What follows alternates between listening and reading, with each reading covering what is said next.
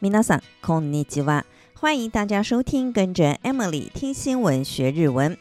我们今天要聊的话题与教育费有关。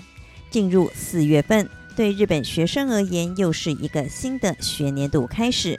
大一新鲜人怀抱着期待的心情步入大学殿堂。不过，大学学费对不少家庭而言，却是一笔庞大的支出。 别说是中低收入的家庭，就算是双薪家庭，也是沉重的负担。来看看以下这个例子：现年五十岁，在保全公司工作的牧野先生和担任护士的妻子，有两个分别就读大学一年级和高中二年级的儿子。在外人的眼里，双薪家庭的牧野一家人应该是过着经济宽裕的生活。不过，牧野先生才刚跟银行借了一笔两百五十万日元的贷款，用来支付大儿子的大学学费。让牧野先生不得不贷款付学费的最主要原因，在于过去二十年，他的薪水只调升了两万日元。二十年前，他的本薪是十四万八千五百日元，现在则是十六万八千日元。进入公司服务之初，牧野先生以为只要服务的年资够久，薪水就能有一定程度的上涨。没想到二十年过去了，本薪只增加区区两万日元。打开牧野一家人的家计簿，他的年薪约三百万日元，加上太太的薪资，家庭年收入约七百万日元。若以每个月的月收来看，夫妻两人合起来一个月有四十万日元。不过，房贷、车贷以及固定的生活开销就要花掉三十八万日元，几乎所剩无几。如果再加上大儿子平均每个月约八万日元的学费，家计簿上立刻有黑翻红，入不敷出。牧野的大儿子对写作非常有兴趣，将来想要成为一名作家。对于儿子的志愿，身为父亲的牧野当然非常支持。只是没有存款的他，只能向银行借钱，而这笔贷款得要花十年的时间偿还。虽然暂时解决了大儿子的学费问题，但一想到小儿子两年后也将进入大学就读，牧野觉得未来的日子只会更难过。为何小孩的学费会对家计造成如此庞大的压力呢？其原因之一在于大学学费不断调涨。过去三十年，私立大学平均一年的学费从六十二万日元涨到九十三万日元，增加了一点五倍。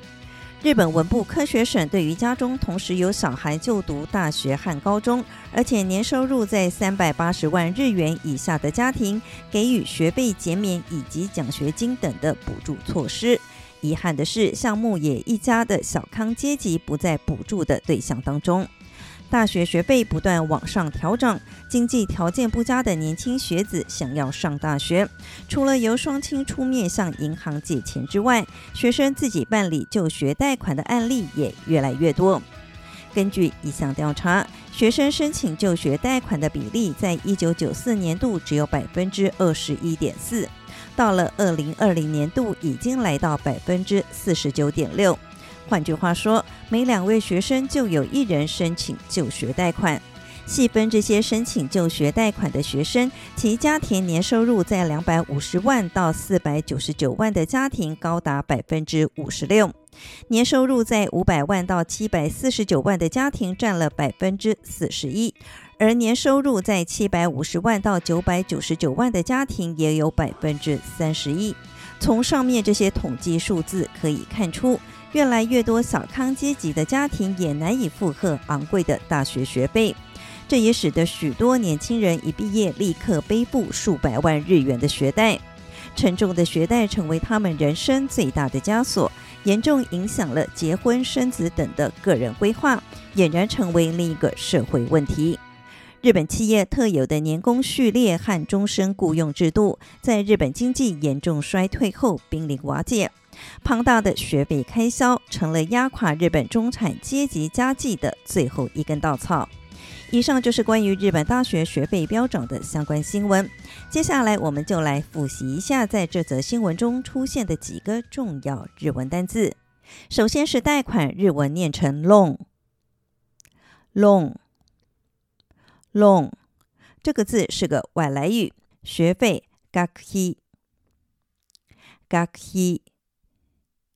学费，汉字写成学费加计かけかけかけ，汉字一样写成加计月薪月给月给月给，汉字写成月给年收入年收年收年收，汉字写成年收。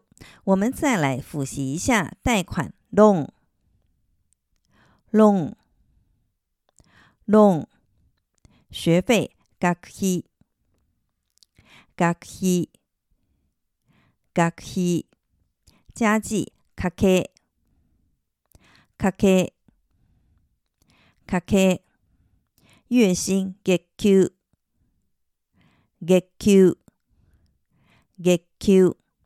年收入年收年收年收。接下来我们要进入生活日文这个单元，今天要教大家这一句：何时まで空いていますか？何时まで空いていますか？